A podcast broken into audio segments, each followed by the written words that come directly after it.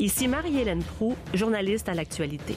Avez-vous l'impression que c'est plus difficile de rencontrer l'amour à notre époque, puis de s'organiser pour que ça dure? Je vous présente une série de balados en quatre épisodes où il sera question de Tinder, de polyamour et des façons de se réinventer à deux. Moi, je vois pas pourquoi que les gens se limitent à aimer une personne. Ou à plusieurs.